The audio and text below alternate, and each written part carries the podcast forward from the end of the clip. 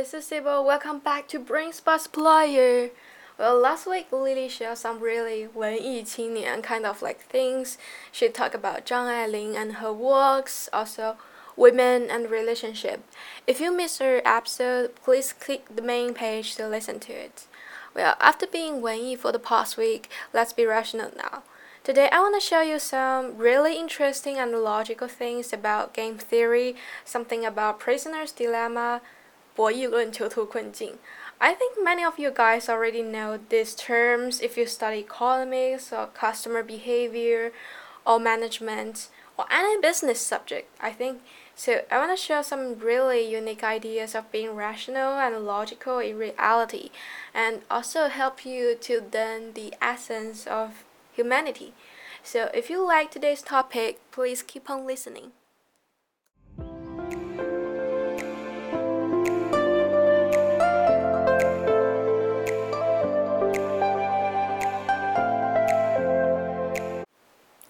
I miss the old days that we can have a date in the cinema.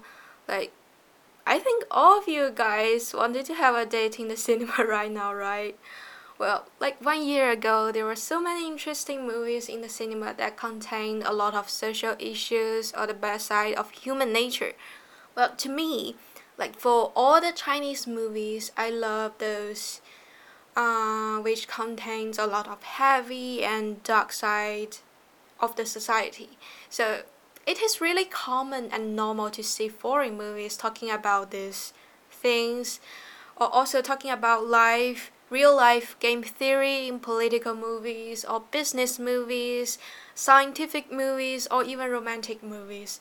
Like, for example, in some celebrities fall in love with the normal ones, romantic movies. It's always it always inspired audience to think about the logic and mental behavior of both sides to create a better storyline.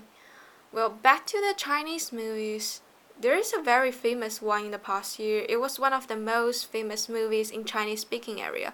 It called Better Days, 少年的你.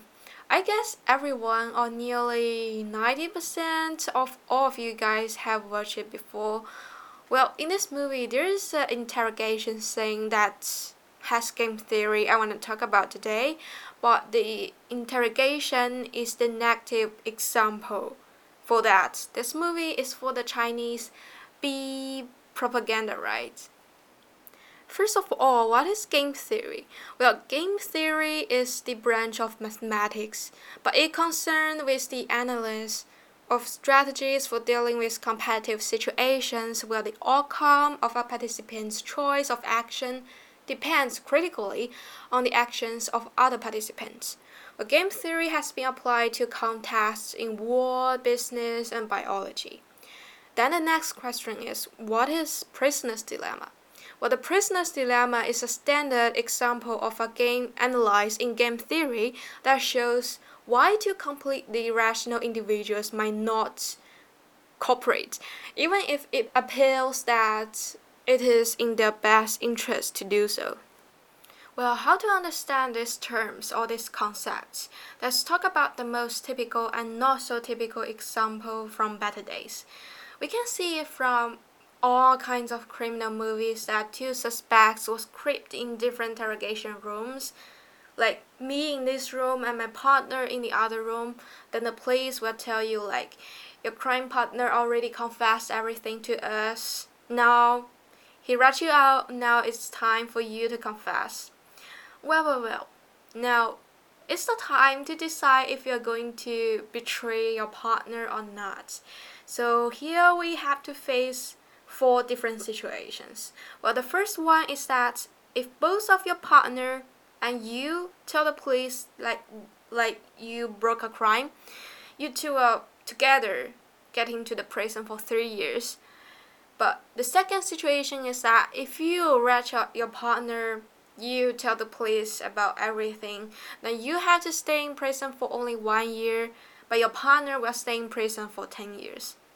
Well, the third situation is just the same as the one I told before, but if your partner rat you out, you stay in the prison for 10 years, but your partner stay in the prison for one year. And the last situation is like neither of you and your partner rat out each other, so both of you only stay in the prison for two years. Well, I will send the payoff metric in description box.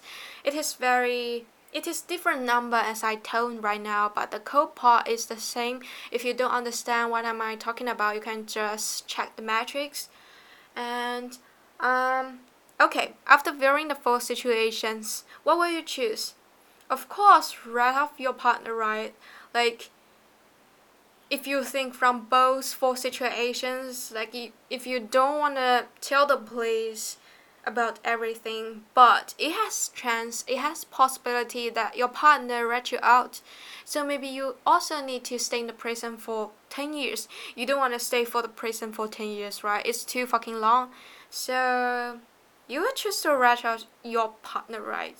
Cause everyone is so selfish and we only chasing for benefits maximization. But what happened in the movie, like in better days, they didn't rat out each other.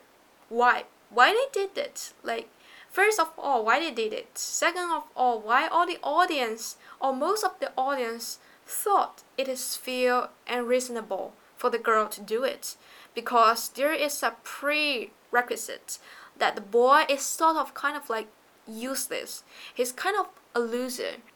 He has nothing to lose and he has kind of like contract and agreement with the girl before they got arrested. But in real life, in reality, in like 99% of all the situations, your criminal partner or normal partner of all kinds of issues usually shared the similar background as you, right? Cause if you are smart as fuck but they are stupid as fuck, you are not cooperate with them, right? So that's the reality. Well, like I have, I also have a best friend for 17 or nearly 18 years. We knew each other like we are like the other half, not the other half, the other me in this world. But when we watched the movie, we both thought it is irrational for us to do so. Like, um, if we really do something that break the law and we need to get interrogated in front of the police, we will also rat each other because both of us are in the greatest years of our lives. I just got a job and I have something I love and I also need to record the podcast every two weeks, right? Well, my friend, he is one of the greatest students in Germany. Um, a lot of companies wanted to hire him even if he hasn't graduated from uni. Well, both of us don't want to lose anything. And the most important thing is that we are rational. We are rational people that we can balance the benefits and disagreements, not disagreement, disadvantages before our decision making. So that's back to the essence of prisoner's dilemma, the game theory. Like, we are human. We are rational. We are kind of like selfish. Human are rational. Human are selfish, right? So every time when we made a decision, we did a balance calculation in our brain. Today we only talk about the basic or the typical example from the movie that the prisoner's dilemma not can be not only can be used in the interrogation room but also can be used in your daily life once you have to make some decision down. So it is quite of interesting like game theories in our lives like not only in a war or business area or even biology area but just in our super daily life so if you want to know more interesting things, interesting issues and terms of the game theory, you can just leave me a comment and I'm gonna do a second episode about it.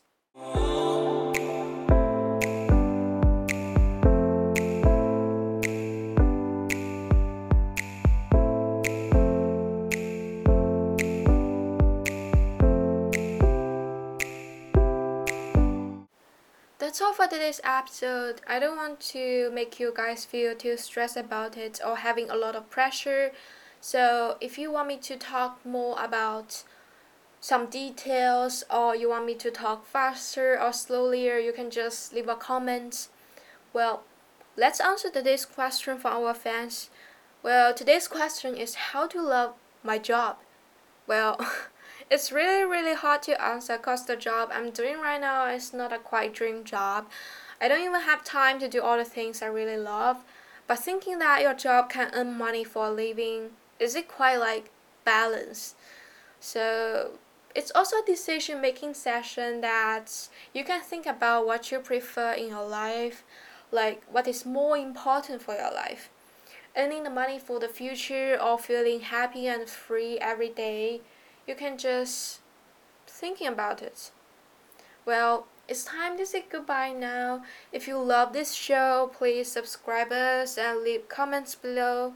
Oh, by the way, Lily is doing a new podcast now, and she will update every new episode when Shanghai starts to rain. So it's kind of like so romantic and so interesting new show.